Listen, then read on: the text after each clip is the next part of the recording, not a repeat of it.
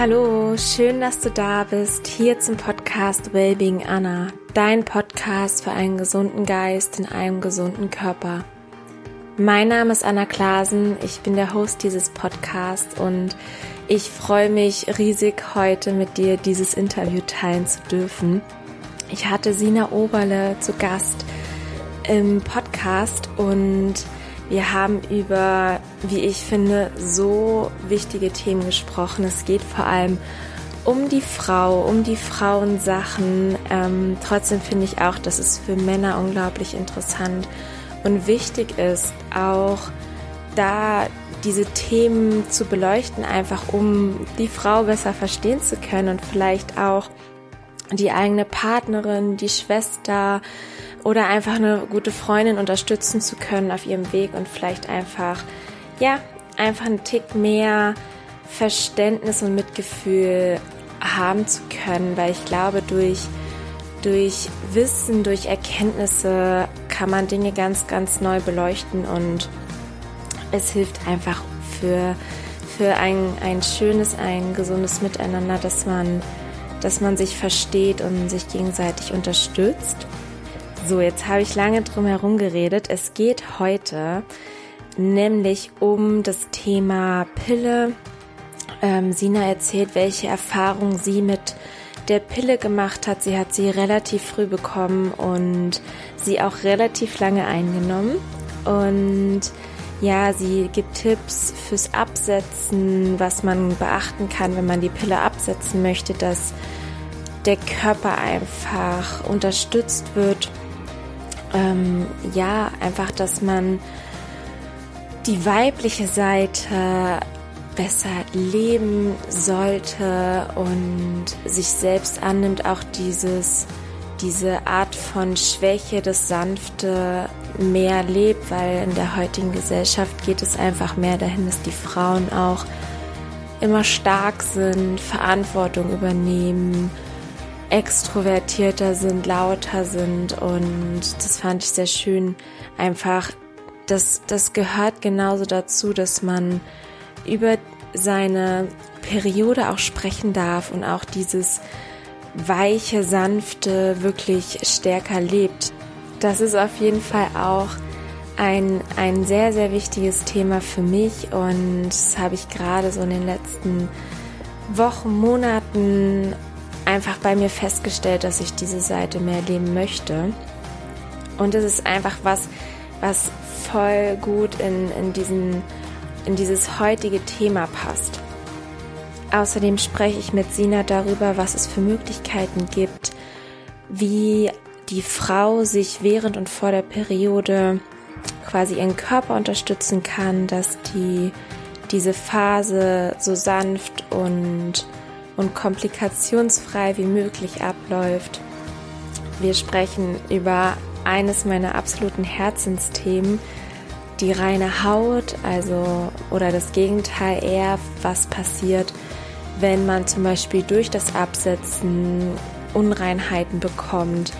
Was gibt es für Möglichkeiten, um ja die möglichst effektiv und, und so natürlich wie möglich zu heilen ähm, wir sprechen über Selbstwertgefühl, den Umgang mit reiner Haut und noch, noch viel, viel mehr über Verhütung und einfach was, was alles noch dazu gehört. Und ich bin einfach so dankbar, dass ich mit Sina dieses wunderschöne Interview führen konnte. Ich habe ganz, ganz viel gelernt und hoffe, dass du ganz viel für dich mitnehmen kannst und dass es dir hilft und ja, wenn es dir geholfen hat, dann teile es super, super gerne mit, mit einer Freundin, mit deinen Schwestern, mit allen Frauen, die du kennst, denen es helfen kann, damit ihnen einfach, ja, geholfen werden kann und sie nicht das durchmachen müssen, vielleicht was Sina durchgemacht hat, was ich auch durchgemacht habe mit dem Absetzen der Pille oder auch der Hormon,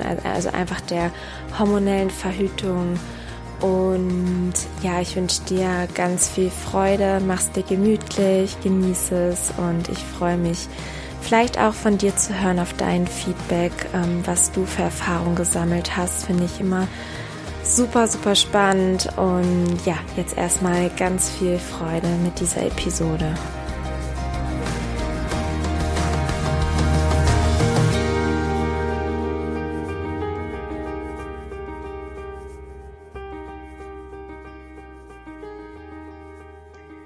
Ich bin unglaublich dankbar, heute eine sehr inspirierende, erfahrene, authentische und ja, ähm, ich würde sagen, frei lebende Frau im Interview zu Gast zu haben. Liebe Sina, ich freue mich ganz dolle. Stell dich super gerne einmal vor für alle, die dich noch nicht kennen. Wow, das ist ja hier meine Einführung. Danke dir dafür. Ich bin auch sehr, sehr froh, da da zu sein, dabei zu sein, mit dir heute zu quatschen. Ähm, mein Name ist Sina Oberle und ich komme vom Bodensee, bin Autorin und ähm, ja, man nennt es Hormon Health Coach, also es ist eigentlich ein Gesundheitscoach, ähm, wobei ich einfach meinen Fokus darauf lege, Frauen zu helfen, die die Pille abgesetzt haben, die Beschwerden haben in ihrem Zyklus, schwanger werden wollen, also alles rund um Frauengesundheit, Hormone, das ist so mein Thema. Genau, und da coache ich Frauen auch ähm, oder versuche halt mein Wissen zu vermitteln in Form von Büchern oder Online-Kursen oder eben auch auf Instagram bin ich auch ähm, immer stärker vertreten, was mir auch wirklich Spaß macht. Ja, das bin ich und das mache ich. Ja, und ich bin vor ein paar Jahren auf dich ähm, und dein deinen damaligen Blog beziehungsweise Podcast gestoßen. Damals hast du es ja noch mit einer, damals hast du es noch mit einer Freundin zusammen gemacht oder genau. mit deiner ähm, Unternehmenspartnerin. Mhm. Ähm, da hat sich ja alles um die Pille gedreht, so. Generation Pille. Und das jetzt bist du ähm, an, in einem neuen Abschnitt, aber ich würde ganz gerne ein bisschen zurückgehen, dass du ein mhm. bisschen mhm. was erzählst, wie bist du dorthin gekommen? Wie entstand Generation Pille? Was hast du für Erfahrungen vielleicht selber gemacht mit, mit deiner Periode, mit allem, was so das Frau sein, Frau werden angeht? Gern. Also ich ähm, habe als junges Mädchen schon angefangen, die Pille zu nehmen. Da war ich 14 Jahre alt. Wenn ich mich richtig erinnere, habe ich so mit 13,5 meine Periode bekommen. Also es hat da nicht lange gedauert, bis ich die Pille eingenommen habe. Ähm, Grund dafür war damals keine Verhütung und ich hatte auch gar keinen Freund zu der Zeit, sondern es war meine schlechte Haut. Meine Mama war irgendwie verzweifelt mit mir, die wusste auch nicht mehr. Ich war natürlich totunglücklich. 14 Jahre, Pubertät, irgendwie äh, unreine Haut, das hat so gar nicht zusammengepasst. Und ähm, ja, dann hat sich meine Mama wahrscheinlich auch gedacht, okay, das Mädel wird jetzt irgendwie auch langsam zu Frau. Die Periode ist da, gehen wir mal zum Frauenarzt. Und da hat es dann, ich würde sagen, keine fünf Minuten gedauert. Ähm, da war dann schon die Lösung für alles parat in Form von einer ähm, Antibabypille. Und genau, das Thema wurde nie in Frage gestellt von mir. Klar, ich war dann happy, die Haut wurde recht schnell wieder rein oder ja, wurde rein. Ähm, und dann habe ich die zwölf Jahre genommen, ohne wirklich mal zu reflektieren, wie geht's mir damit überhaupt? Ich kannte mich natürlich auch gar nicht so richtig. Also davor war ich einfach ein Kind. Und ähm, da, wo die Pubertät dann begonnen hat, also auch ähm, vielleicht die ein oder anderen Beschwerden oder die Periode oder der Zyklus allgemein sich etabliert, ähm, das habe ich ja dann sozusagen mit der Pille gar nicht richtig erlebt. Also habe ich einfach ähm, Verdauungsprobleme, Kopfschmerzen, ähm, Stimmungsschwankungen einfach so hingenommen. Ähm, auch ich hatte war irgendwie total eifersüchtig. Auch das war alles irgendwie so normal. War halt einfach so. Mit 26 habe ich angefangen, beziehungsweise ein bisschen früher, ähm, ja, mich mit dem Thema Ernährung zu beschäftigen. Es hat mich irgendwie total interessiert. Ich wurde dann auch vegan und habe das sehr stark gelebt. Und dann habe ich trotzdem jeden Abend diese Pille geschluckt und irgendwie plötzlich hat mein Körper wie gestreikt. Also es war so, oh, ich habe dieses Ding runterwürgen müssen und jeder, der, jeder, der die Pille kennt, weiß, es ist jetzt nicht besonders groß, ähm, aber mein Körper wollte es einfach nicht mehr. Es war so krass. Und dann habe ich schon auch angefangen nachzudenken und irgendwie mir mal die Frage zu stellen, okay, was macht diese Pille eigentlich? Wie bist du ohne und wie wirkt sie ähm, auf deine Gesundheit? Und ähm, dann kann ich gar nicht mehr so richtig sagen, aber ich habe sie einfach abgesetzt. Also es war jetzt auch nicht, dass ich da groß Rücksprache gehalten habe mit irgendjemand. Ich war zwar in der Partnerschaft, ähm, ich habe die einfach abgesetzt, weil mein Körper mich irgendwie ganz stark dazu gebracht hat. Ja, und dann ähm, war schon so ein bisschen auch im Hinterkopf, okay, was ist, wenn die Haut wieder schlecht wird? Man liest ja im Internet einiges, irgendwie Pille absetzen, unreine Haut, Haarausfall etc. Und davor hatte ich natürlich auch Angst. Es war dann auch tatsächlich so, nach drei Monaten wurde meine Haut wirklich sehr, sehr schlecht. Das ging dann eine Weile und ähm, es hat mich wahnsinnig gemacht. Ich war wirklich, oh, ich kann das gar nicht mehr beschreiben. ich weiß noch ganz genau, es war einfach so belastend für mich. Nicht nur, dass ich jetzt unreine Haut hatte, sondern ich hatte auch keine Periode eineinhalb Jahre nach dem Absetzen und ich habe einfach gemerkt, hier stimmt was nicht. Und keiner konnte mir aber so richtig helfen. Der Frauenarzt meinte nur, ja, da hilft nur die Pille und die Hautärztin hat mir dann eine Cortisoncreme gegeben. Aber das wird irgendwie tendenziell nur noch schlimmer. Und dann habe ich angefangen, auf eigene Recherche zu gehen. Ich ähm, habe Wirtschaftsinformatik studiert, bin, habe im Produktmanagement gearbeitet, also so ganz anders beruflich wie das, was ich heute mache, aber das hat mich dann auch dazu gebracht. Also ich habe angefangen zu recherchieren und irgendwie bin ich so auf dem Thema hängen geblieben, weil ich gemerkt habe, wow, ich bin da nicht mit alleine, es sind ganz viele Frauen und irgendwie muss man da doch was machen. Und dann habe ich angefangen, mich umzuschulen, sage ich mal. Also ich habe Weiterbildung gemacht, Ausbildung, Fortbildung, Seminare belegt. Ähm, ja, und dann habe ich irgendwann meinen Job gekündigt, äh, habe Isabel getroffen auf dem Weg und mit ihr gemeinsam dann Generation Pille gehabt. Ähm, und jetzt seit Anfang des Jahres meinen eigenen Podcast Frauensache und auch meinen eigenen ähm, Instagram-Kanal. Unsere Wege haben sich so ein bisschen getrennt aufgrund von, jetzt habe ich ganz schön lange geredet hier, aber das muss ich noch kurz sagen, einfach aufgrund von ähm, so nach vier Jahren Pillenthema habe ich schon auch gemerkt, okay, ich möchte nicht nur über die Pille sprechen, das ist ein wichtiger Part, aber ich möchte halt über ähm, die Frauengesundheit im Allgemeinen, da ist noch so viel mehr und es hat eben zu Generation Pille einfach nicht gepasst. Und deswegen gibt es meinen Podcast Frauensache. Das ist jetzt für mich ein bisschen einfacher, da verschiedene Themen zu thematisieren. Ja. So schön und das war definitiv nicht zu lange. Ich finde das so toll, immer ähm, ja, diesen Weg kennenzulernen. Mhm. Wie ist jemand dorthin gekommen? Und es ist halt ganz, ganz oft durch eine Erfahrung natürlich, mhm. dass man vielleicht auch so einen Leidensweg gegangen ist. Und ich kann es sehr, sehr gut nachvollziehen. Ich habe vor zwei Jahren, ich habe drei Jahre meine äh, die Pille genommen, relativ spät, erst glaube ich mit 18. Mhm. Ähm, auch aufgrund unreiner Haut und dann irgendwann auch Verhütung, aber drei Jahre Pille plus drei Jahre Hormonspirale. Habe sie vor zwei Jahren abgesetzt und hatte ähm, ja ziemlich das ähnliche Thema, aber schon während der Hormonspirale hatte ich mhm. auch extrem schlechte Haut.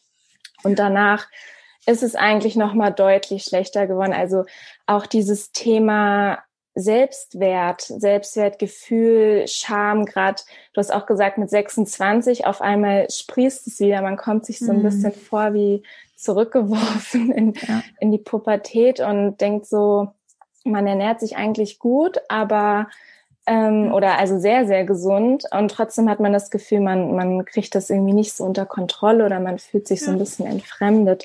Kannst du da vielleicht Tipps geben, wie du damit umgegangen bist oder einfach im Nachhinein jetzt, wenn du zurückblickst, ähm, vielleicht Frauen was mitgeben, die jetzt an diesem Punkt stehen? Also du meinst jetzt in Bezug auf die Haut? Ja.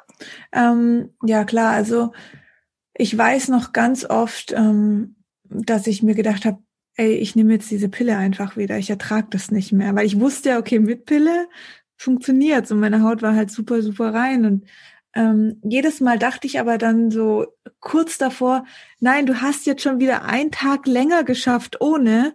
Wenn du jetzt wieder zurückgehst, dann verschiebst du das Problem nur. Und dann irgendwann, irgendwann muss man die Pille absetzen. Also auch wenn man keinen Kinderwunsch hat, irgendwann kommt der Zeitpunkt, dass man sie absetzen muss. Und ich, ja, ich, ich, ich wusste, dann da ist es halt dann soweit. Und es gibt halt nun mal keinen richtigen Zeitpunkt für unreine Haut. Also ob ich 14 bin, 26 oder 45, ähm, es ist immer nervig und immer blöd.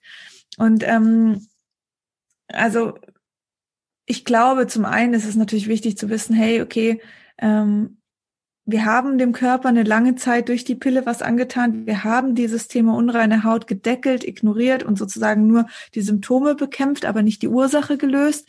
Ähm, und wenn man natürlich zehn, zwölf Jahre, wie in meinem Fall, die Pille nimmt, dann kann man nicht erwarten, dass in drei, vier Monaten alles wieder super ist. Der Körper muss sich erholen. Und gerade bei Frauen wie mir, die ähm, in jungen Jahren schon angefangen haben, also mit 14, das heißt mit der Pubertät, die haben es ein bisschen schwieriger, weil der Körper hat nie gelernt, Sexualhormone zu produzieren. Das muss er erstmal nachholen. Deswegen ist es in deinem Fall ein Ticken besser. Ähm, also kann man nicht pauschalisieren, aber so grundsätzlich ähm, geht die Tendenz schon dahin, weil dein Körper einfach schon mal Sexualhormone produziert hat und weiß, was er zu tun hat und wie sie wirken im Körper, bei mir war das nicht der Fall, weil die Sexualhormone ja erst mit der Pubertät auch kommen und sich regulieren. Und ja, was kann ich sagen? Es ist wirklich, haltet durch und macht dieses Thema, also dieses Thema unreine Haut zu eurem Lehrer. Und das sage ich deshalb einfach, weil ich habe auf dieser Reise zu meiner reinen Haut so viel ähm, über mich erfahren. Das geht nicht nur darum, dass ich dann plötzlich reine Haut hatte, ähm, sondern ich habe viel über mich und meine Ernährung ähm, erfahren. Ich habe über meine Weiblichkeit, über meinen Zyklus, der dann ähm, so nach einigen Monaten wieder immer regelmäßiger wurde und dann nach eineinhalb Jahren die Periode kam. Ähm, ich habe Dinge ausprobiert, gemerkt, okay, das greift bei mir, das greift bei mir nicht, weil jeder hat eben seine eigene Baustelle. Und das war für mich so wichtig, weil danach, als ich es dann geschafft habe, als meine Haut einfach immer, immer, immer besser wurde, hatte ich das Gefühl, okay, jetzt kann ich, kann mich nichts mehr umhauen. Also ich war nicht mehr so ausgeliefert und nicht mehr so, ich lege mein Schicksal jetzt in die Hände einer Pille oder eines Frauenarztes oder Hautarztes, sondern ich wusste, ich habe das selber geschafft. Ja, was soll mich denn jetzt noch irgendwie hemmen? Also das, ich hatte wirklich so ein krasses, wie so eine Superkraft, so ein Gefühl. Und das fand ich richtig schön. Und ich glaube, dass es auch ganz wichtig ist zu sagen, unreine Haut ist nicht, also es ist nicht so, dass es einfach Menschen gibt, die unreine Haut haben. So, das ist von der Natur jetzt nicht so angedacht, sondern es ist eine Beschwerde, es ist ein Problem und es gibt eine Ursache und jeder hat eben eine bestimmte Ursache oder mehrere Ursachen, die zusammenführen. Und das kann bei dir die Ernährung sein und das kann bei mir ähm, die Verdauung sein und der Darm oder, oder emotionale Themen. Jeder hat da halt was anderes. Deswegen, es gibt auch kein, ähm, kein Rezept für jeden, aber wenn man sich so ein bisschen durchprobiert und es gibt eine Menge, was man tun kann, dann kann es schon auch Spaß machen. Man lernt immer mehr über sich kennen und weiß, okay, wenn ich meine Ernährung verändere, wenn ich mal Milch weglasse zum Beispiel, dann greift es extrem. Und ähm, wenn ich dann ähm, mir mal was Gutes tue am Tag, auch das ist, hat eine extreme Einwirkung auf uns. Und dann weiß ich, dass das hat ja dann nicht nur was mit der unreinen Haut zu tun, sondern da weiß ich das für ganz viele Dinge. Wenn es mir da mal schlechter geht oder wenn ich mal irgendwie Hausfall habe oder sonst was, irgendwas, was passieren kann halt im Laufe des Lebens, dann weiß ich, okay, Ernährung ist bei mir ein großer Hebel und da kann ich was tun. Das heißt, würdest du sagen, dass durch die unreine Haut du viel mehr zu dir gekommen bist ja. und dich halt viel, viel besser kennengelernt hast? 100 Prozent. Also hätte ich das nicht, ich bin auch froh, dass das so ist. Also natürlich habe ich es verflucht in dem Moment und natürlich bin ich jeden Morgen aufgewacht, habe mir erstmal über meine Stirn gefahren, die wie so ein Ackerfeld war gefühlt. Und ich habe nur gehofft, bitte ist es rein, bitte ist es rein. Ich, ich wollte einfach mal dieses Gefühl von einer glatten Haut. Ich hatte das war für mich, oh, und ich habe natürlich auch geweint und habe natürlich mich auch nicht rausgetraut oder total viel Schminke aufgeklatscht und mich dann eigentlich noch unwohler gefühlt. Aber ich habe halt wirklich mit jedem Tag gemerkt, dass ich irgendwie ein Stückchen näher komme. Mal mehr, mal weniger. Also ich habe auch Dinge ausprobiert, die haben gar nicht funktioniert, klar. Und das zieht dann einen erstmal wieder zurück. Aber so am Ende und heute jetzt auch, weil ich habe ich habe natürlich mal einen Pickel und dann weiß ich auch warum. Aber so diese, diesen Ausbruch und so dieses nicht mehr unter Kontrolle haben, das habe ich nicht mehr. Und ich habe das bei ganz vielen Dingen nicht mehr.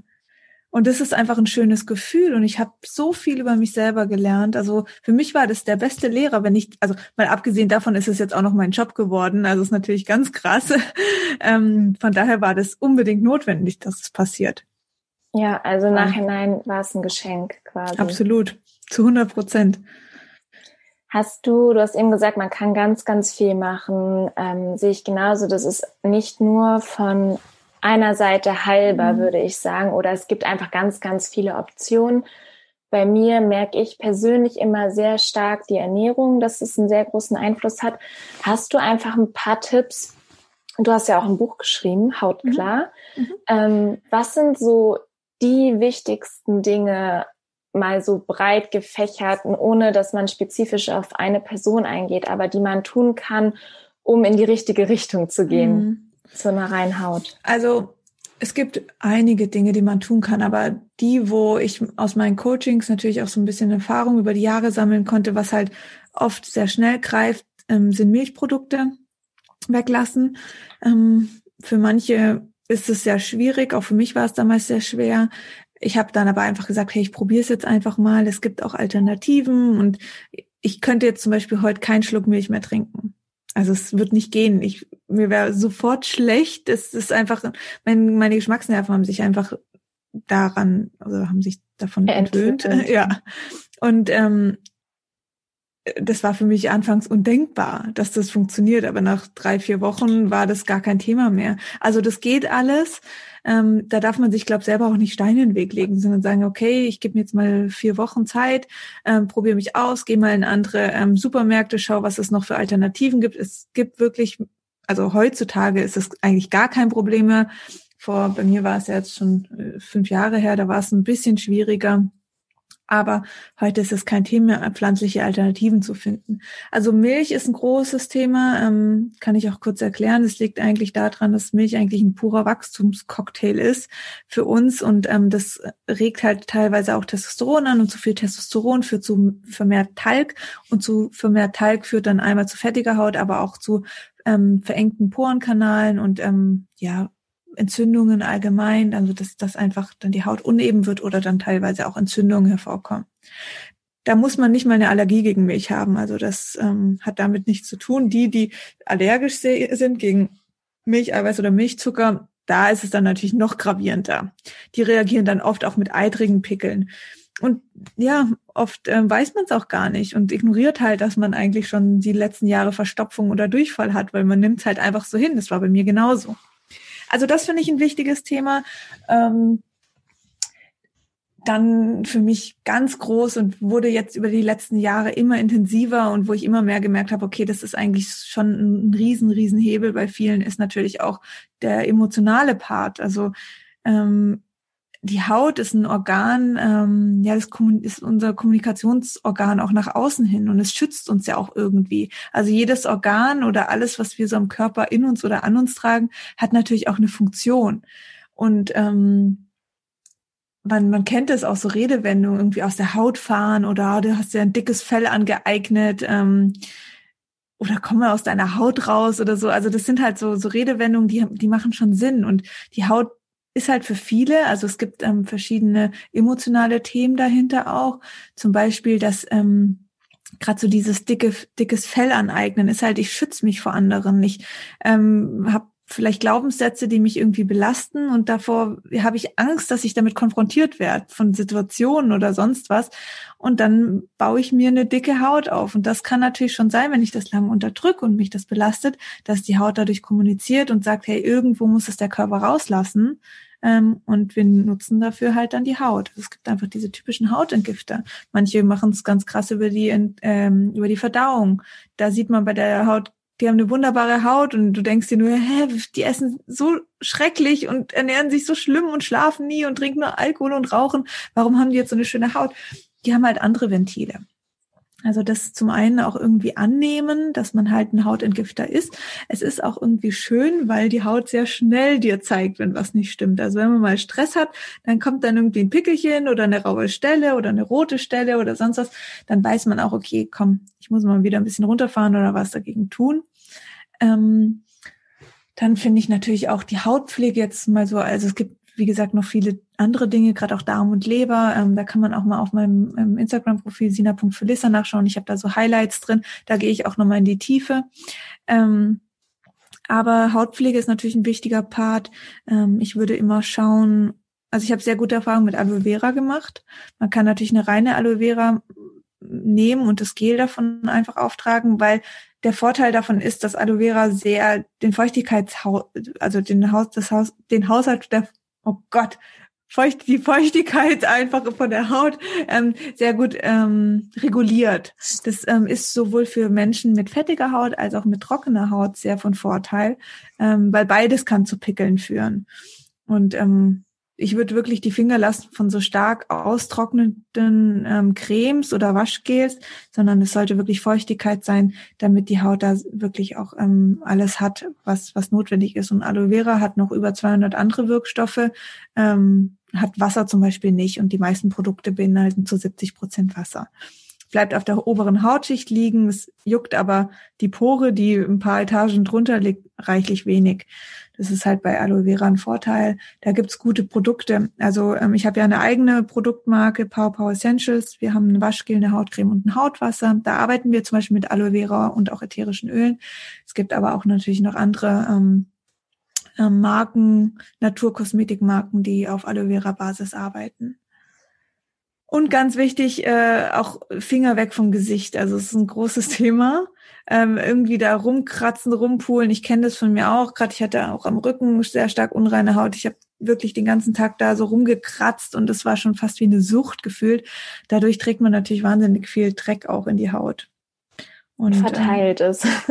Wahnsinnig, ja, ja total. Und ähm, ja. wenn dann mal so ein, so ein Pickelchen aufgeplatzt ist, ist es ja wieder ein Bakterienherd und dann kann sich das sehr stark verstreuen und dann fasst man sich wieder ins Gesicht und es geht dann sehr schnell. Also da wirklich immer Hände waschen und auch wenn man mal einen Pickel ausdrückt, immer mit, mit einem Tuch sind so die, die leichten Tipps, sage ich mal, die man auch direkt umsetzen kann. Ja, ähm, ich fand auch so schön, dass du auch auf die emotionale Seite eingegangen bist. Ähm, ich habe mal etwas gehört, was ich ganz, ganz schön fand, so als Metapher auch ähm, manche Menschen neigen ja dazu, vielleicht auch nicht immer direkt das zu sagen, was sie denken, sondern sich so ein bisschen klein machen, ja. sich anpassen. Und ähm, der, der mir das mitgegeben hat, der hat gesagt, ähm, das ist wie eine Entzündung von innen. Also du mhm. entzündest dich quasi von innen, weil du nicht frei bist, das mhm. rausgibst, was du denkst. Und das ist auch so eine emotionale Seite, wodurch die Haut reagieren kann. Also was Voll. einfach noch natürlich dazu beiträgt, dass es vielleicht noch stärker wird und ähm, genauso gut die Ursache sein kann. Absolut, ja. Ähm, wenn jetzt jemand zuhört und davor steht, die Pille abzusetzen, ähm, hast du Tipps, dass es vielleicht glimpflicher abläuft oder vielleicht gar nicht. Manche kriegen ja vielleicht auch gar keine Hautprobleme, aber was gibt es noch für Symptome vielleicht, die auftreten können beim Pille absetzen und wie kann man seinen eigenen Körper unterstützen, dass, dass der nicht so in, in Stress ausartet, mhm. weil er jetzt alles andere irgendwie kompensieren muss? Also es gibt natürlich verschiedene Beschwerdebilder. Unreine Haut ist so das gängigste.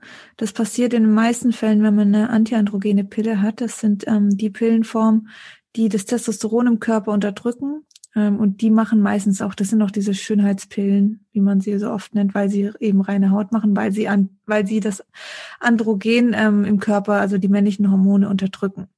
Ähm, man, das ist ein Fall, Hausfall haben, haben einige Frauen oder können einige Frauen haben, Stimmungsschwankungen, also einfach, dass man merkt, man fühlt sich so ein bisschen wie in einer Blase und merkt, okay, irgendwie habe ich so Körper und Geist waren so die letzten Jahre nebeneinander. Das sagen mir auch viele Frauen. Sie fühlen sich so nach dem Absetzen, wie als würde man so einen Schleier nehmen. Aber man ist halt trotzdem noch auf einem Prozess. Also man setzt nicht die Pille heute ab und morgen sagt man, boah, ich fühle mich Bombe, ich bin jetzt voll bei mir, sondern man muss das auch erstmal zulassen können. Also auch Körper und Geist müssen sich irgendwann mal wieder vereinen dürfen. Und dagegen kann ich natürlich arbeiten, wenn ich das nicht zulasse. Und ähm, das ist natürlich ein wichtiger Punkt. Also, dass man sich schon auch darüber bewusst wird, dass man jahrelang man hat ja, es ist ein Medikament, also die Pille ist ein Medikament für eine gesunde Frau und ähm, die macht was mit uns, die unterdrückt Sexualhormone und diese Sexualhormone wirken ja nicht nur ähm, auf unsere Periode oder jetzt in den Eisprung, sondern ähm, auf unsere Stimmung, auf den Schlaf, auf das Essverhalten, auf den Körperbau, also auf jegliche Funktion. Und dass die natürlich dann in Leidenschaft gezogen werden können durch Beschwerden, wenn da was nicht äh, in Lot ist und ähm, diese Pille sozusagen die Sexualhormone nicht mehr hemmt, sondern die plötzlich weg ist und der Körper dann wild rumsprudelt und sagt, okay, was mache ich jetzt hier? Produziere ich eigene? Wo sind die synthetischen? Äh, und sich dann erstmal regulieren muss. Ähm, und vor allen Dingen muss der Körper auch erstmal lernen, dann mit diesen Hormonen umzugehen. Ähm, das kann dann natürlich schon auch ähm, zu verschiedenen Beschwerdebildern führen, wie auch einen Libido-Verlust oder dass die Libido erstmal auf sich warten lässt. Aber zum einen gibt es für alles eine, eine Lösung, also man kann das alles wieder hinkriegen. Ähm, und zum anderen gibt es natürlich auch Frauen, die setzen ab und die fühlen sich einfach nur gut. Also es muss auch nicht passieren. Und jetzt zu der Frage, was kann man vorab machen? Man kann schon einiges machen. Also Ähm, zu was ich gar nicht raten würde, sind Hormontests. Das bringt nichts, weil der Körper braucht erstmal wirklich sechs Monate Zeit, um sich zu regulieren und dann sind Hormone aussagekräftig, ähm, die man durch einen Speicheltest zum Beispiel machen kann. Ähm, ich sage das so bewusst, weil viele Frauen dann direkt ähm, zum Frauenarzt gehen, der sagt, ja, komm, machen wir mal einen Hormontest. Dann sieht man, okay, die Schilddrüse spielt ja völlig verrückt, dann kriegen sie Schilddrüsenhormone. Das ist so der gängigste Weg. Oder ähm, die männlichen Hormone sind irgendwie im Überschuss und dann wird vermutet PCOS und dann ist schon im selben Atemzug, sagt dann der Frauenarzt oder die Frauenärztin, hey, ähm, oh, das wird aber dann schwierig mit der Fruchtbarkeit. Und das sind natürlich Angstmacher. Also das ist, das ist völlig. Sagen, so viel, wird so viel Angst. Angst eben, und das ist natürlich was, dann befindet man sich in der Spirale. Weil natürlich will ich nicht hören, dass ich, wenn ich jetzt äh, so weitermache auf dem natürlichen Weg, dann plötzlich unfruchtbar sein kann. Und dann tendiere ich natürlich auch sehr schnell wieder zu Pille, wobei das ja natürlich dann für den Kinderwunsch überhaupt nicht äh, vorteilhaft ist. Also man schiebt auch die Thematik wieder nur raus. Aber damit will ich sagen, die Hormone brauchen einfach ihre Zeit. Und diese Zeit, und das ist einer der wichtigsten Tipps, ähm, gibt eurem Körper die Zeit. Also seht die Relation, zwölf Jahre zum Beispiel ähm, Pilleneinnahme, wie soll er sich in zwei Monaten dann wieder fangen? Also das braucht manchmal Zeit. Das braucht natürlich nicht weitere zwölf Jahre, aber ähm, so ein paar Monate darf man ihm schon Zeit lassen. Und auch ganz wichtig, ähm, kein Stress, keine Sorgen machen, keine Ängste haben, so wie ich irgendwie vor unreiner Haut. Ähm, oft zieht man die, das, die Sachen damit an. Das kennt man vielleicht aus dem Alltag auch, wenn man denkt so, oh, oh Gott, hoffentlich werde ich nicht krank, krank, hoffentlich werde ich nicht krank, damit ich den und den Termin machen kann. Ja, zack, plötzlich wird man krank. Ähm, und das Problem dahinter ist die Ausschüttung von Cortisol. Also Cortisol durch ähm, vermehrt Stress und das muss nicht nur Druck auf der Arbeit sein, das kann auch ähm, eine toxische Beziehung sein, das kann langjähriger Stress mit den Eltern sein, das können negative Glaubenssätze sein. Ähm, das ähm, schüttet Cortisol aus und zwar langfristig. Und dieses Cortisol wirkt auf unser Sexualhormonsystem und ähm, also jetzt im Schnelldurchlauf, je mehr Cortisol, umso weniger Progesteron, was wir im Zyklus brauchen, weil die beiden dasselbe Mutterhormon haben. Also je mehr ich dann für Cortisol verschwende, umso weniger bleibt für Progesteron, was aber wichtig für uns wäre. Ähm, und für mich auch noch mal ein wichtiges Thema sind Nährstoffe. Also die Pille entzieht Nährstoffe. Das heißt, jeden Tag, wenn ich die Pille einnehme, braucht der Körper mehr Nährstoffe. Ist auch bei anderen Medikamenten so. Ähm, um sie zu verarbeiten, um dass sie an den Punkt kommt, wo sie wirken soll. Ähm, und das kann natürlich dazu führen, wenn ich dann nicht ähm, besonders ausgewogen esse oder auf meine Ernährung achte, viel Gemüse, viel Kohlenhydrate, viel ähm, Proteine oder Fette zu mir nehme, also gesunde Sachen, dann ähm, komme ich irgendwann in einen Mangel über eine gewisse Zeit. Und so ein Nährstoffmangel kann natürlich auch zu unreiner Haut führen und zu Haarausfall oder den ganzen Beschwerden eben. Also da vielleicht auch mal Nährstoffe checken. Das kann man durchaus schon auch mit der Pille schon machen. Das hat nichts mit den Hormonen zu tun. Ähm, und dann mal gucken, kann ich da auffüllen? Wie kann ich mit Ernährung dagegen wirken? Was kann ich tun? Super. Sehr, sehr viele wertvolle Tipps. Vielen, vielen Dank. Gerne. Mm, jetzt gehen wir davon aus, ähm, es ist erstmal so alles tutti, die, Peri die Periode ist da. Ähm, und da ist es ja auch so, unterschiedlich vom, von den Verläufen her. Da ist, man merkt einfach, jede Frau ist anders, es verläuft anders, ähm, andere Symptome, manche haben gar keine Probleme, ähm, manche haben vielleicht Schmerzen, können, können kaum was machen in den Tagen. Vielleicht hast du da noch Tipps, auch erstmal überhaupt so ein bisschen, wie kann man das mehr annehmen, diese mhm. Weiblichkeit mhm. leben, das respektieren und bei mir ist wirklich so, ich, ich freue mich eigentlich jedes Mal jetzt, wenn ich meine mhm. Periode bekomme. Und ich glaube, das ist bei vielen so eher so, boah, eine Last oder irgendwie, oh nee, jetzt irgendwie, weiß ich nicht. Und dann ziehen sie vielleicht auch das wieder an, was du eben gesagt hast, weil sie schon erwarten, mhm. damit geht's mir irgendwie nicht gut oder so. Vielleicht kannst du da nochmal drauf eingehen und, und den Zuhörern was mitgeben. Also ich glaube, das beginnt auch wirklich schon mit in der Pubertät, je nachdem, was für eine Aufklärung wir hatten, je nachdem, wie unsere Eltern oder auch die weiblichen Erziehungsrollen, also Mutter, Oma, Geschwister, ähm, uns das vorgelebt haben. Wie sind die mit ihrer Weiblichkeit umgegangen? Es hat was mit weiblicher und männlicher Energie zu tun. Wenn ich zum Beispiel ähm, als Frau schon immer jemand war, die sehr im Verstand lebt und sehr, ähm, ja, sehr rational ist, was eher Tendenz männliche Energie ist, dann kann das schon sein, dass ich meine weibliche Energie da sehr unterdrückt habe, weniger auf mein Bauchgefühl höre, weniger auf mein Herz, mehr, äh, weniger in der Intuition lebe. Ähm, wenn ich das nie gelernt habe, ähm, dann ist es eine Ablehnung. Und man muss sich das so vorstellen. Also die weiblichen und männlichen Hormone im weiblichen Körper haben ja ihre Aufgabe und nicht nur irgendwie eine Periode zu erzeugen, sondern auch männliche und weibliche Energie zur Verfügung zu stellen. Und wenn ich mich natürlich ähm, immer mehr in diese männliche Richtung lehne, also halt auch immer verantwortungsbewusst, immer sehr strukturiert, immer sehr, ähm, ich übernehme die Verantwortung für alle in meiner Familie und für alle Menschen um mich rum und nehme immer alle Probleme auf mich und so. Gibt ja viele Menschen, die da so eine Tendenz dazu haben.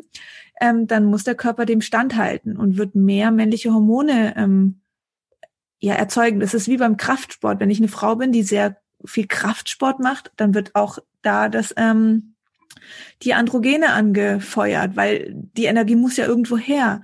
Und ähm, damit kann aber oft ein weiblicher Körper nicht umgehen. Es kommt aber auch da wieder auf den Typus drauf an. Also bin ich eher eine zarte, feinfühlige Frau oder bin ich eher eine robuste, ähm, ja, ein bisschen härtere Frau. Also auch das ist ja möglich und das darf ja auch alles so sein. Aber genau so muss ich halt dann auch auf meinen Körper reagieren. Wenn ich natürlich sehr zart und feinfühlig bin, dann ist es sehr schlecht, dass ich immer sehr im Verstand bin und immer Verantwortung für andere und dann vielleicht auch noch ganz viel Kraftsport mache oder so, weil dann wird ähm, zu viel Testosteron angekurbelt und das kann halt die Sexualhormone durcheinander bringen.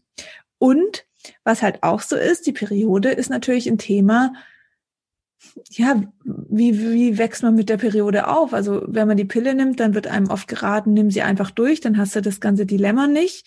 Ähm, man, so. Ja, also im Grunde genommen, ich muss auch ehrlich sagen, also man natürlich denkt man, okay, wow, meine Frauenärztin sagt jetzt, ich kann die Pille einfach durchnehmen und habe dann keine Periode. Ähm, es ist schon richtig, also von, von der Wirkweise her ist es völlig egal. Du kannst die Pille durchnehmen, weil diese Periode, die du hast, das ist eine reine Abbruchblutung. Die kannst du dir komplett sparen. Die hat nichts mit deiner natürlichen Periode zu tun. Das heißt, du schadest dir damit nicht äh, mehr oder weniger, sondern ähm, du schadest dir mit der Pille, aber nicht, dass du sie durchnimmst, weil das ist einfach eine künstlich erzeugte Abbruchblutung. Also wirklich, das müssen wir im Kopf uns ganz klar machen. Das hat nichts mit der natürlichen Periode zu tun. Wir tun dem Körper damit nichts Gutes, dass wir nach 21 Tagen eine Pillenpause einlegen. Es hat keinen Sinn. Das wurde gemacht tatsächlich, ähm, um einfach den Frauen ein, ein bisschen mehr Natürlichkeit zu vermitteln. Mehr ist es nicht. Und das ist natürlich schon schlimm. Aber deswegen kommt auch diese Aussage von den Frauenärzten, wo man erstmal denkt, oh Gott, spinnt die denn? Ich brauche doch meine Periode. Die hast du nicht unter der Pille. Also das ist, das wollte ich nochmal erwähnen. Aber genauso ist es natürlich dann auch, ähm, wenn wir, wenn wir eine Denkweise haben, Periode, okay, ich kann irgendwie nicht schwimmen gehen, ich kann keinen Sport machen, ich fühle mich irgendwie ein bisschen down. Ähm, ich muss andauernd aufs Klo, keine Ahnung, es gibt ja verschiedene Dinge, ähm, dann ist das erstmal alles sehr belastend. Aber da geht's halt darum, wirklich seinen Körper kennenzulernen und zu sagen, okay, was bringt denn die Periodenzeit für äh, gute Sachen mit sich? Und das hört sich für manche vielleicht ein bisschen spirituell an. Es hat aber damit überhaupt nichts zu tun, sondern ähm, die Periode ist eigentlich das, wir lösen uns vom Alten und starten fürs Neue. Also im weiblichen Zyklus geht es ja immer um die Fortpflanzung. Also der Eisprung ist der Höhepunkt. Das Ziel eines Zykluses in der, in der natürlichen, also im natürlichen Zyklus ist diese Frau muss jetzt fruchtbar sein und befruchtet werden. Und alles, was danach kommt, also wenn die Eizelle nicht befruchtet wurde, dann bauen wir alles wieder ab und starten den neuen Zyklus, damit wir wieder die Gebärmutterschleimhaut aufbauen können, damit sich endlich eine Eizelle einnistet. Also es ist alle vier Wochen im Schnitt einfach ähm, dieses System. Und wenn wir jetzt mit der Pille uns dagegen lehnen, dann lehnen wir uns ja ganz klar auch gegen eine Weiblichkeit und gegen die Fortpflanzung, also das, was die Natur für uns Frauen auch angedacht hat. Und ähm, auch gegen die Periode. Und dann ist es natürlich für den, für uns emotional erstmal so, oh, ich lehne mich dagegen, es ist anstrengend, es ist negativ. Ähm, und ich glaube, die Denkweise müssen wir verändern. Und es ist sehr schwer, wenn wir das nicht als Kind schon ähm, übermittelt bekommen haben. Es wird ja ganz oft gar nicht darüber gesprochen. Oder ich weiß noch, wie ich in, im Klassenzimmer saß und dann so ganz heimlich mein OB irgendwie so in die Tasche gesteckt habe und dann so ganz heimlich auf Toilette gegangen bin, weil das irgendwie total unangenehm war, wenn da jetzt jemand sieht, ich habe ein OB in der Hand. Ähm, und ich glaube, diese Denkweise, das muss man angehen und das kann man natürlich auch schon ähm, während der Pille schon machen, wenn man sagt, okay, ich möchte jetzt absetzen, sich bewusst werden, okay, wie stark lebe ich denn meine Weiblichkeit? Und damit meine ich jetzt nicht irgendwie tanzend mit Tüchern durch die Gegend hüpfen und so, sondern einfach mal darauf achten im Alltag, bin ich jetzt gerade im Verstand oder bin ich irgendwie in der Intuition und im Bauchgefühl? Nach was entscheide ich? Ähm, und man kann sich das so ein bisschen als, als Eselsbrücke so merken, weil man ja oft denkt, ja, okay, sind das jetzt irgendwie, ist das jetzt das Bewusstsein, also ist der Verstand oder ist das jetzt mein Bauchgefühl? Wo ist jetzt der Unterschied? Der Verstand findet immer Argumente, warum du irgendwas nicht tun solltest. Also, soll ich das jetzt machen? Nein, weil. Du, du, du, du, du, du, du, du. Das ist der Verstand. Und das Bauchgefühl hat keine Argumente. Das ist dann einfach so. Das machst Klares du dann. Ja oder nein. Ja, genau. Da kann man, das ist natürlich anfangs sehr schwer, da so ein bisschen reinzufühlen, aber das kann man lernen und das ist auch ganz wichtig, dass wir das lernen. Das ist für mich erfahrungsgemäß ein sehr, sehr ähm, effektiver Punkt.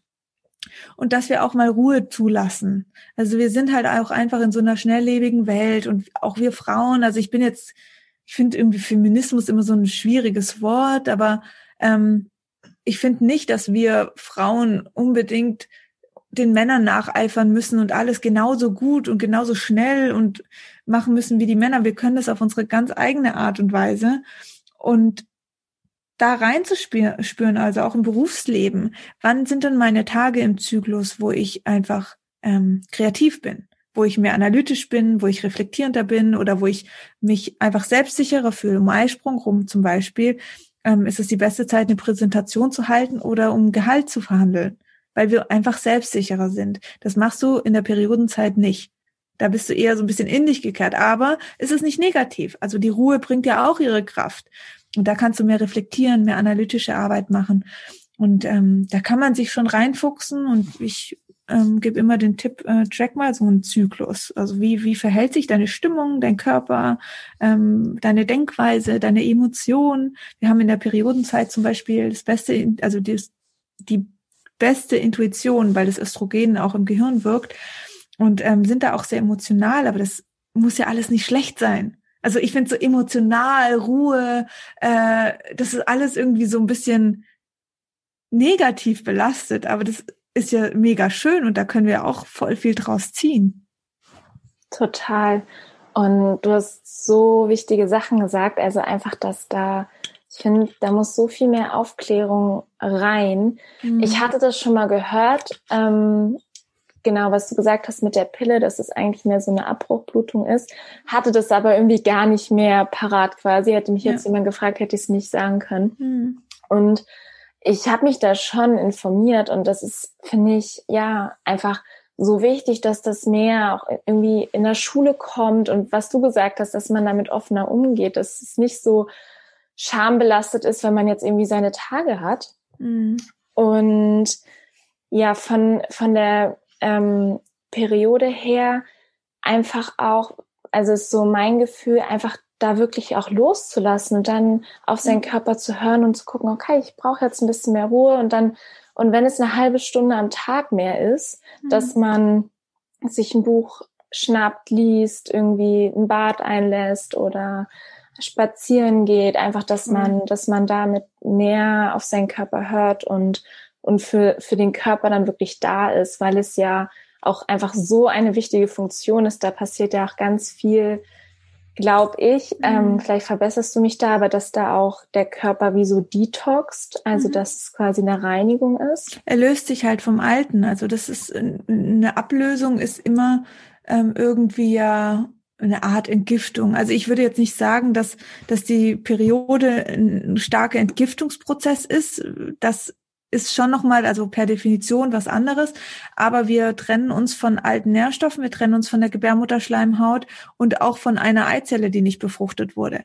Ähm, und starten und, und sozusagen setzen alles wieder auf Reset für das Neue. Und das dürfen wir ja dann auch so nutzen, also auch im Alltag. Das heißt, ich trenne mich von Altem.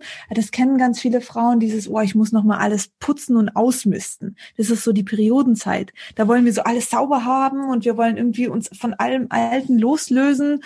Und ähm, ja, völlig klar, weil das ist auch der Prozess, den wir in dem Moment im Körper durchleben.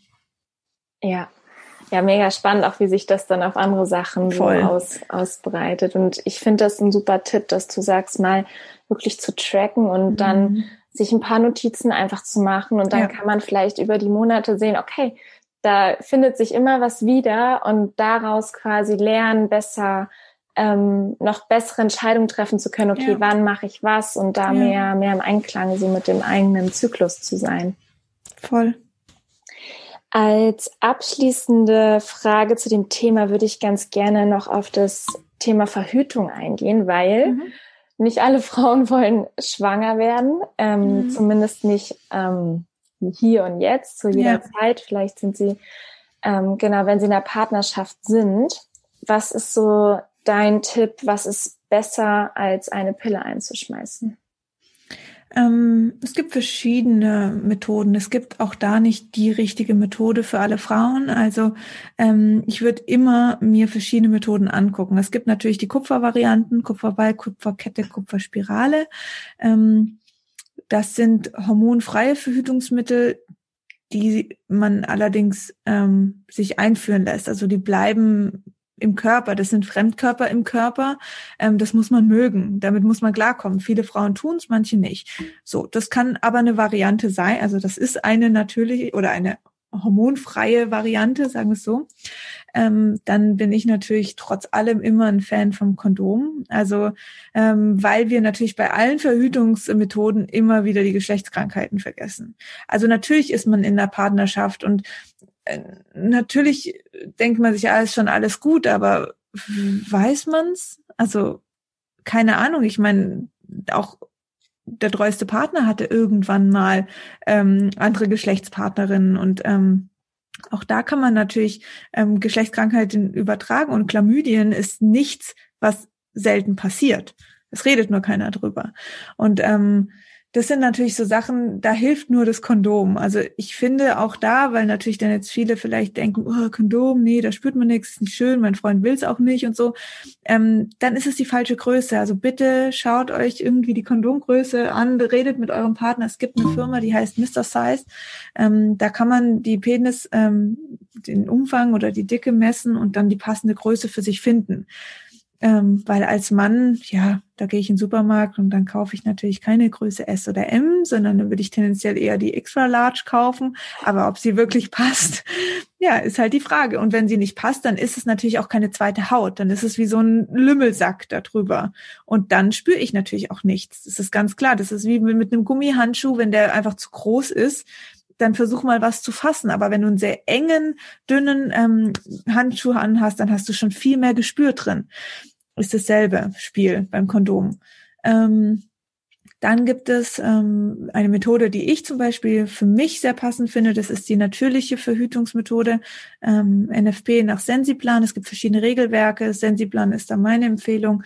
Da ist ein gewisser Algorithmus dahinter. Das heißt, du ähm, trackst gewisse Körpersignale, wie zum Beispiel Muttermund, Gebärmutterschleimhaut ähm, und die Körpertemperatur und weißt, in welcher Stelle du im Zyklus bist. Also das sind diese aussagekräftigen Symptome, um zu bestimmen, wann ist meine fruchtbare Zeit und wann nicht. Ähm, das kann man wunderbar nutzen, ähm, sowohl um schwanger zu werden oder zu verhüten, je nachdem, wie man es halt ausführt. Ähm, weil man kann ja nicht jeden Tag im Zyklus schwanger werden. Ich denke, dass das die meisten wissen, aber man, ja, manche wissen es tatsächlich auch nicht. Es gibt eben nur gewisse Tage im Zyklus um den Eisprung herum und auch nur deshalb, weil Spermien im Körper überleben können. Deswegen ist die Spanne so bei vier bis fünf Tagen, äh, wo man schwanger werden kann und der Rest der Zeit nicht. Aber man muss halt wissen, wann ist der Eisprung, wann ist meine fruchtbare Zeit. Das ist für mich auch noch eine schöne Variante. Dann gibt's natürlich noch das Diaphragma. Ähm, das wurde früher ganz häufig genutzt. Das kam so ein bisschen aus der Mode und kommt jetzt wieder so ein bisschen in den Trend. Ähm, ist ja, eigentlich auch eine Barrieremethode, ähm, da kann man sich mal einlesen und sonst wirklich mal zum Frauenarzt gehen, der verschiedene Verhütungsmethoden einsetzt oder nutzt, weil sonst haben sie das Wissen darüber nicht. Das ist wichtig, ähm, um dass man selber ein Wissen auch bekommt. Ähm, Pro Familia berät auch, teilweise meines Wissens auch kostenlos. Das kann, es kann auch eine Anlaufstelle sein. Genau. Ähm, es gibt auch tolle NFP-Beraterinnen, also gerade zur natürlichen Verhütungsmethode, ähm, die man buchen kann, wo man sagt, okay, ich kenne mich damit nicht aus, ich traue mich nicht, ähm, ich habe da kein Vertrauen, ich brauche jemand, der mir das richtig zeigt.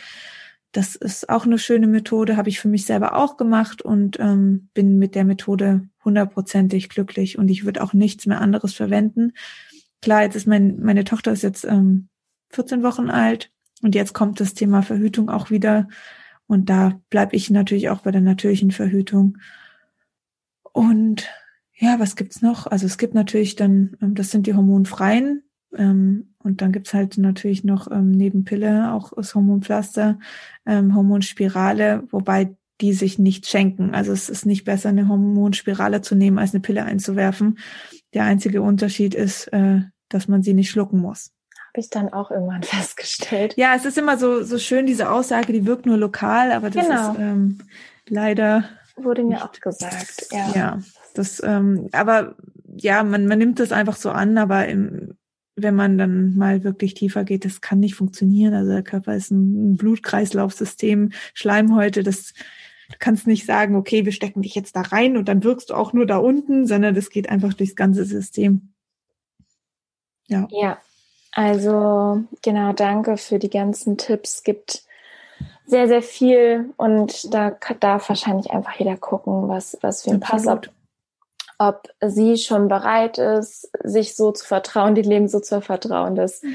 dass sie selber mit NFP macht oder die anderen ähm, Möglichkeiten.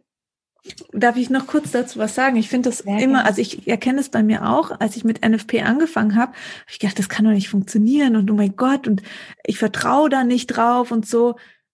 Aber wie krass ist es eigentlich, dass wir weniger auf diese Symptome, die unser Körper uns gibt und wir sie sozusagen erkennen, da vertrauen wir weniger drauf als einfach ein Medikament, das wir schlucken. Das haben wir ja nicht selber entwickelt. Keine Ahnung, was da drin ist. Und das finde ich so krass. Und NFP ist nämlich nicht sicherer, äh, nicht unsicherer als die Pille. Also das ist auch immer so ein, so ein Irrglaube, dass die Pille das sicherste Verhütungsmittel sei. Das ist nicht so. Ähm, weil wenn man auf die Anwendung guckt, dann da muss auch vieles funktionieren, ähm, damit eine Pille wirkt. Und ja. das finde ich so erstaunlich. Also warum haben wir dieses Vertrauen in uns selber nicht, in die Signale unseres Körpers und in uns selber, dass wir das können? Aber wenn wir abends ein Medikament einnehmen, dann wissen wir, da bin ich safe. Es ist Wahnsinn. Erkenne ich bei mir selber auch. Also das ist jetzt kein, kein Angriff an Frauen, aber ähm, das ist schon echt krass. Ja, ich bin da voll bei dir und ich finde, das hat auch sowas, was du auch gesagt hast mit der Haut vorhin. Es hat dir so ein Selbstwertgefühl, so ein Selbstvertrauen mhm. gegeben und ich glaube gerade dadurch, man lernt wieder so viel über sich selber kennen und dadurch bekommt man irgendwie auch so ein Selbst Selbstvertrauen ja. und ähm, lernt sich irgendwie noch mal viel viel besser kennen und von einer, so, von einer, so einer ganz anderen Seite. Man arbeitet quasi so mit sich zusammen.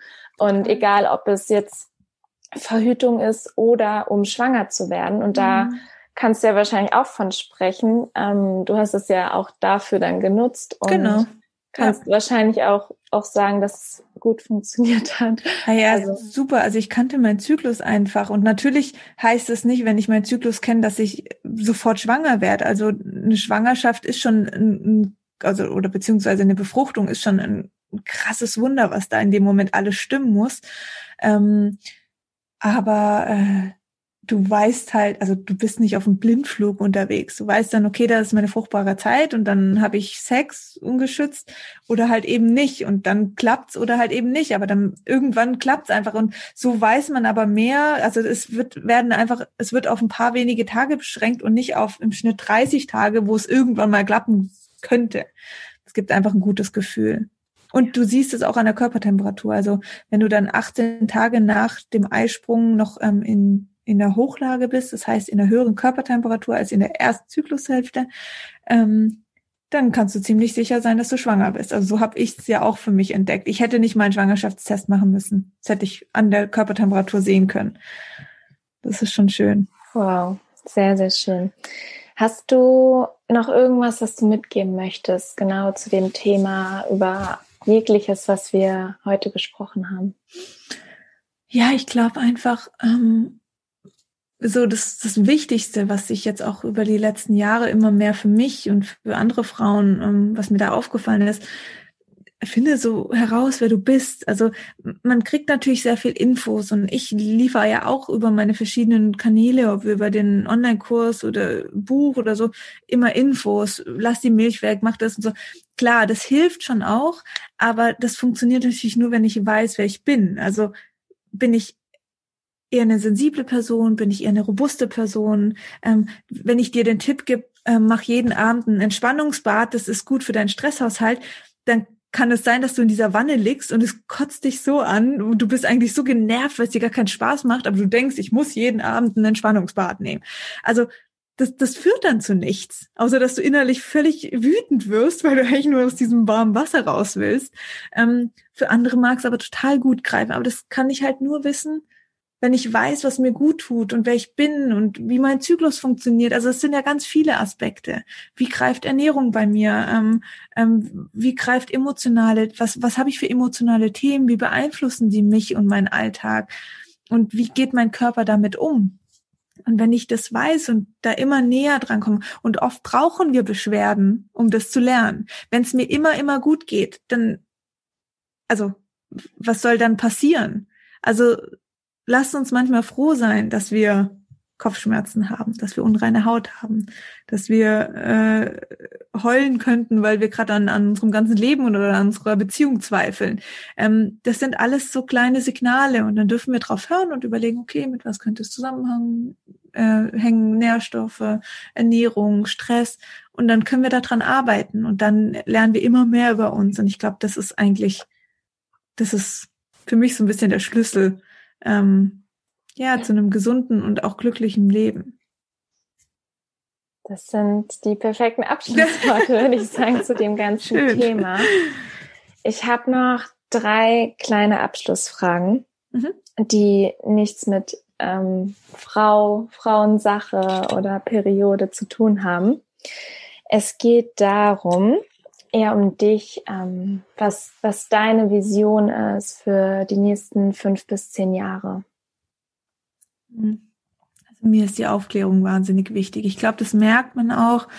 Ähm, mir fällt dann immer wieder was ein und dann rede ich sehr schnell und dann habe ich hier wieder irgendwas und ah, das muss ich noch sagen, weil äh, vielleicht weiß, wissen das die Frauen nicht und vielleicht hilft es ihnen. Also ich habe da schon einen sehr starken Drang, ähm, anderen Menschen zu helfen. Das ist so mein Ding. Und ich, ich habe das Gefühl, deswegen bin ich irgendwie auch so auf der Welt hier. Das ist so einfach meine Aufgabe.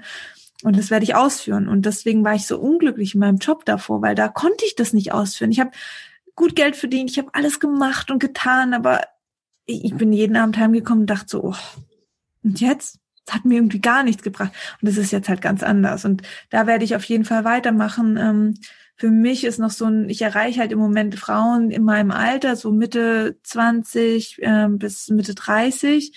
Ähm, ich würde aber auch gern mit den jungen Mädchen sprechen. Also gar nicht erst, wenn das Dilemma schon äh, seinen, seinen Lauf genommen hat, sondern da, wo man halt dann noch was machen kann, wo man sagen kann, hey, überleg dir doch mal, wie ist es mit der Pille? Ist das überhaupt was für dich? Ähm, oder das ist dein weiblicher Zyklus, so kannst du irgendwie damit arbeiten und dass da schon dieses Urvertrauen viel früher kommt und nicht erst mit äh, Anfang 30.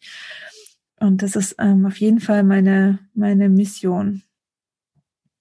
Super schön. Könnte man vielleicht ganz gut in der Schule ansetzen. Ja, absolut. Also ich habe jetzt äh, eben, ich habe jetzt eine Tochter gekriegt vor paar Wochen und ich äh, bin schon ich, ich schar schon fast zu Hause, weil ich denke, oh, ich will, ich will so viel machen und ich will so viel Aufklärung. Natürlich auch jetzt, weil ich ein, eine Tochter bekommen habe. Ich, ich weiß ja auch, ähm, wie wichtig das ist.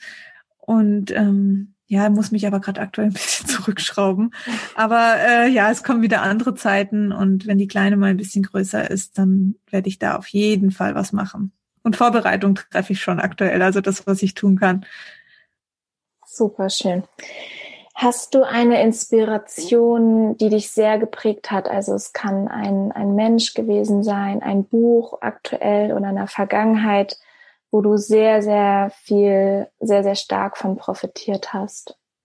Mm, ich glaube, der Tod von meinem Papa. Mein Vater ist gestorben vor zehn Jahren. Ähm, plötzlich war es vorbei. Also es gab keine Vorerkrankung, es war einfach ein Herzstillstand. Und man hat so ein bisschen danach rausgefunden, okay, es könnte vielleicht ein entzündeter Herzmuskel gewesen sein. Ähm, keiner wusste aber, woher es kommt und, und, und. Es war ewig lang Spekulation. Ähm, aber als ich mal angefangen habe, und man hat natürlich immer irgendwie, ja, man, also viele haben gesagt, das ist halt so die häufigste Todesursache, Herzerkrankung irgendwie war das für mich aber so, das kann doch nicht sein. Also wie die häufigste Todesursache und warum kriegen Menschen sowas oder warum kriegen Menschen Krebs? Ähm, und irgendwie ist mir dann halt, also ich habe dann so ein bisschen auch das Leben von meinem Papa reflektiert und gemerkt, gemerkt, okay, wenn er was hatte, dann waren das immer so Herzthemen, also immer so Liebesthemen.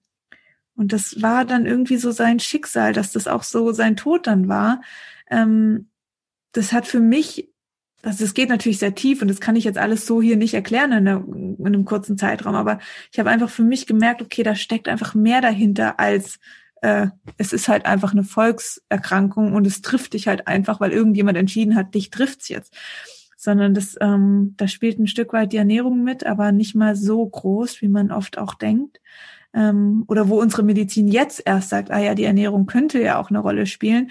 Ähm, ich denke, da muss man schon viel weiter denken. Und da ist natürlich auch die, der emotionale Part und wie bin ich aufgewachsen, wie stark war ich ähm, als Kind im Liebesmangel und wie stark bin ich es heute als Erwachsener immer noch, weil ich immer noch mir wünsche, dass meine Eltern sagen, ich bin stolz auf dich. Also auch ein 50 Jahre alter Mann äh, kann ein Bedürfnis danach haben und da im Mangel sein wenn man es einfach nicht erfahren hat.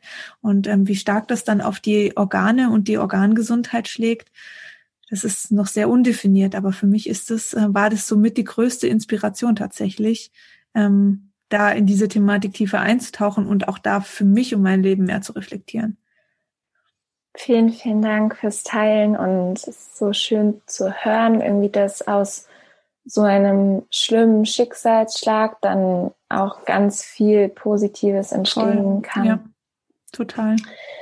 Und abschließend habe ich eine ähm, Frage noch und es geht darum, stell dir vor, und du bekommst die Möglichkeit, dass du an jeden Menschen dieser Erde eine Karte schicken darfst. Und diese Karte landet auf dem Nachtschrank jedes einzelnen Menschen, um erinnert zu werden an drei Weisheiten, die du bis jetzt für dich mitgenommen hast, die, deine drei wichtigsten Weisheiten, vielleicht auch, wo du sagst, boah, wenn ich mich daran jeden Tag erinnern würde, dann wäre alles Chico. Welche mhm. drei Weisheiten würdest du auf diese Karte schreiben? Mhm. Also ich glaube, ich würde einmal ähm, draufschreiben, dass man mutig sein soll weil ganz oft haben wir ja so das Gefühl, hm, ich würde gerne das und das machen, aber wegen dem Geld, vielleicht habe ich einen Kredit aufgenommen und kann es mir nicht leisten, äh, vielleicht bin ich der Meinung, ich kann das nicht, aus irgendwelchen Gründen, die ich mir gar nicht selber beantworten kann oft. Ähm, aber oft stehen wir uns so krass selbst im Weg und wir würden gern so viel Dinge machen, aber wir trauen uns nicht. Und mutig zu sein, also das wäre das, was ich da drauf schreiben würde, ist ja so viel schöner, weil stell dir mal vor, du bist irgendwann alt und dann denkst du, ja, oder sagst deinen Enkelkindern, irgendwann damals hätte ich oder wollte ich gerne das und das machen, aber ich habe es nicht gemacht, weil ich mich nicht getraut habe. Dann erzähle ich doch lieber, boah, ich habe das gemacht, es ist völlig schief gegangen, es war das Schlimmste, was ich je gemacht habe in meinem Leben, ähm, aber ich, ich habe dadurch viel, viel mehr zu erzählen weil das ist und bleibt ja da nicht so, sondern da passieren ja ganz oft andere Dinge und es kommt alles ins Rollen. Und ähm, also da mutig zu sein, das wäre auf jeden Fall das Erste, was ich draufschreiben würde. Dann ähm, das Zweite, und es das geht eigentlich ein bisschen einher damit, ist in Bewegung zu bleiben. Also ich glaube, das Schlimmste, was uns passieren kann, ist einfach alles so anzunehmen, wie es ist. Ähm, mir geht es nicht darum, dass man immer wieder neue Ziele haben soll, immer wieder ähm, ähm, in Bewegung. Das kann uns auch sehr stressen. Also man darf auch mal entspannen und mal nichts tun oder auch mal ähm, Fehler machen und alles, gar keine Frage. Aber ich glaube, wichtig ist, dass wir in Bewegung bleiben dass wir uns immer ein bisschen selbst challengen, ein bisschen selbst hinterfragen, überlegen, was kann ich machen, was mir gut tut, ähm, so dass man nicht auf einem Punkt stehen bleibt und denkt, oh, ist eigentlich alles scheiße. Ähm, das ist, glaube für mich auch so das Schlimmste. Deswegen wir in Bewegung bleiben. Ähm, damit meine ich jetzt nicht unbedingt Sport machen, sondern also auch, was auch was Tolles, aber wirklich auch geistig in Bewegung zu bleiben und immer weiterzumachen. Weil das Leben hat so viele schöne Seiten und wir können das alles erleben, wenn wir das wollen. Und das dritte ist tatsächlich, und das ist, äh, das würde ich mir auch ganz groß hinschreiben, was, weil es mir sehr schwer fällt, ist, ähm, Erfolge und Ziele zu feiern. Das ist so mit Abstand das, was ich überhaupt nicht kann. Und ich komme immer wieder in diese Falle, dass ich denke, boah, wie geil wäre das, wenn ich meine eigene Produktlinie hätte. Wie geil wäre das? So, und dann habe ich das wirklich gemacht, habe Power Power Essentials gegründet, habe sechs Produkte mit aufgenommen und dann kommen die zu mir nach Hause. Ich halte sie das erste Mal in der Hand und ich bin gedanklich irgendwie, okay, ich muss das jetzt an die Leute verschicken, die das schon vorbestellt haben. Und was mache ich jetzt? Was mache ich jetzt? Was könnte das nächste Produkt sein? Anstatt einfach mal mich kurz hinzustellen, fünf Minuten dieses Produkt anzufassen und zu sagen, boah, wie geil ist es eigentlich, dass du das gepackt hast. Mache ich nicht, weil ich bin schon wieder in der Zukunft. Und das ist, glaube ich, was echt was sehr belastend sein kann. Wenn wir nie Erfolge feiern, dann kommen wir auch nie ans Ziel. Also dann, dann verpassen wir das Ziel völlig, sind völlig drüber hinaus und haben irgendwie uns nicht einmal selber auf die Schulter geklopft und gesagt, boah, eigentlich hast du das ja schon richtig gut erlebt. Und dann ist das Resultat nämlich, dass wir unzufrieden sind. Weil wir nicht das Gefühl hätten, dass wir irgendwas erreicht haben, weil wir uns nicht dran erinnern können, ähm, irgendwas gefeiert zu haben. Ja, und man ist so immer nur auf dieses Hinzuarbeiten, Voll. anstatt anzukommen. Voll. Vielen, vielen Dank. Gerne. Das sind drei Tipps, die ich mir auf jeden Fall mitnehme. und ja, danke für dieses inspirierende Gespräch. Ich habe ganz, ganz viel für mich nochmal mitgenommen, ganz viel gelernt und ähm, vielen Dank, dass du rausgehst und diese ganzen Infos teilst und dich dafür einsetzt, dass junge Frauen, ältere Frauen und alle, vielleicht auch Männer aufgeklärt werden und, ja. und einfach da auch mehr Verständnis bekommen für ihre Partnerin, für vielleicht zukünftige Frauen. Und das ist ein ganz, ganz wichtiges Thema. Vielen, vielen Dank dafür. Danke dir.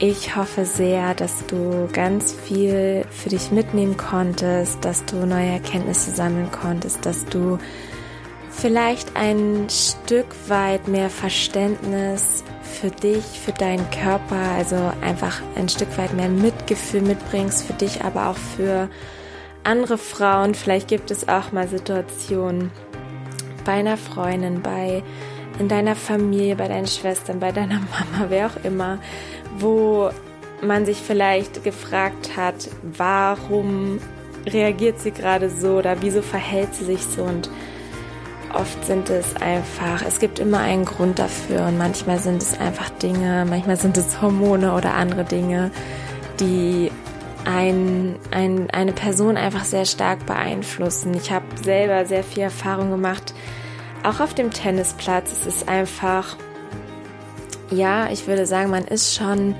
in gewisser Weise anders, wenn man zum Beispiel seine Periode hat. Man reagiert anders, man ist einfach sensibler, man fährt vielleicht auch mal schneller und intensiver aus seiner Haut und das aber auch wiederum zu akzeptieren und damit zu lernen, Stück für Stück besser umzugehen, ist auch ein toller Lernprozess. Man lernt sich selber noch mal besser kennen und das, das ähm, verbindet uns einfach alle, uns Frauen. Und ja, es ist Mutter Natur, die da in uns wirkt und ähm, es ist einfach ein Geschenk.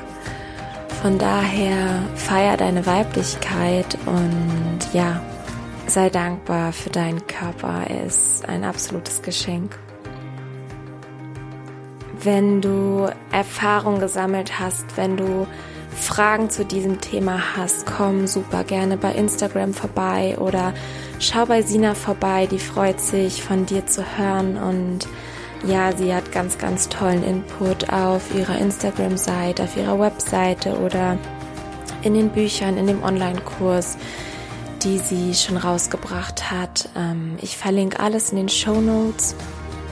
Und ansonsten würde ich mich freuen, wenn du die Folge teilst, wenn du den Podcast teilst mit deinen Liebsten, wenn du das Gefühl hast, dass es ihnen helfen kann. Und ja, ich wünsche dir einen wundervollen Tag, pass auf dich auf und alles, alles Liebe, deine Anna.